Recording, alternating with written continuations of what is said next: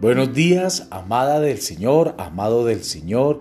Quiero que hoy te levantes conmigo y declaremos este salmo de protección divina, el Salmo 34, versos del 1 al 10.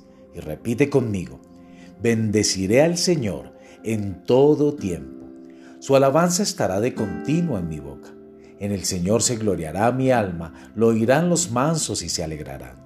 Engrandeced al Señor conmigo y exaltemos aún a su nombre Busqué al Señor, y Él me oyó, y me libró de todos mis temores.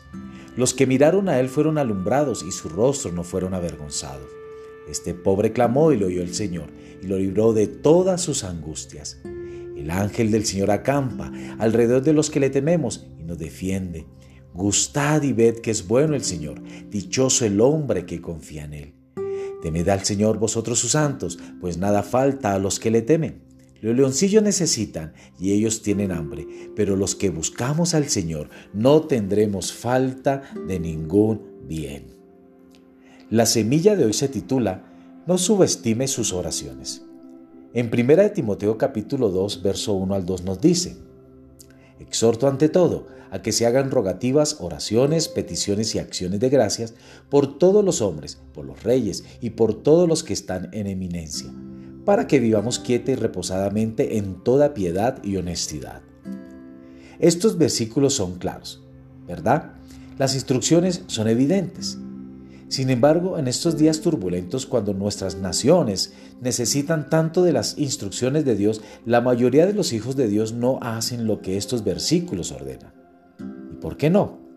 Creo que es porque la mayoría de nosotros nos sentimos muy abrumados por todos los problemas que vemos a nuestro alrededor Usted podrá decir, ¿cómo pueden mis oraciones influir en toda esta pandemia, en toda mi nación o en el mundo entero? Pensamos, ¿cómo puede mi fe incidir en la política interna o exterior de cada país? En otras palabras, dejamos de orar porque aún no comprendemos el impacto tan poderoso que nuestras oraciones pueden tener en nuestro país y en el mundo entero. Es tiempo de que comprendamos esa verdad y de que nos demos cuenta de que si obedecemos lo que dice Primera de Timoteo capítulo 2, verso del 1 a 2, no habrá ningún tipo de comité en la tierra, ni rey, ni presidente, ni congreso, ni nada que pueda derrocar el propósito de Dios para su pueblo. Dios nos llama a ser intercesores. Nos ha mandado a orar por los que están en autoridad nos ha dado su palabra, su poder, su nombre, su autoridad y su fe. Tenemos todas las herramientas necesarias para orar de manera eficaz por nuestra nación y por sus gobernantes. Le insto a interceder.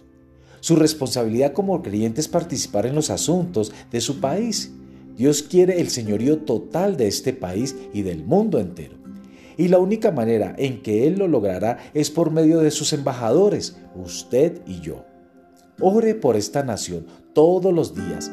Nunca vuelva a subestimar el poder de esas oraciones que pueden transformar el mundo. Quiero invitarte también a que leas Daniel capítulo 2, verso del 1 al 30. Ahí vas a observar cómo Daniel, siendo un hombre de oración, interpreta un sueño del rey de Nabucodonosor, que era rey de Babilonia, y puede transformar cada circunstancia por escuchar la voz de Dios. Quiero invitarte a que hoy seas ese transformador de circunstancia de nuestra nación, del mundo entero y de toda esta pandemia. Que el Señor te continúe bendiciendo.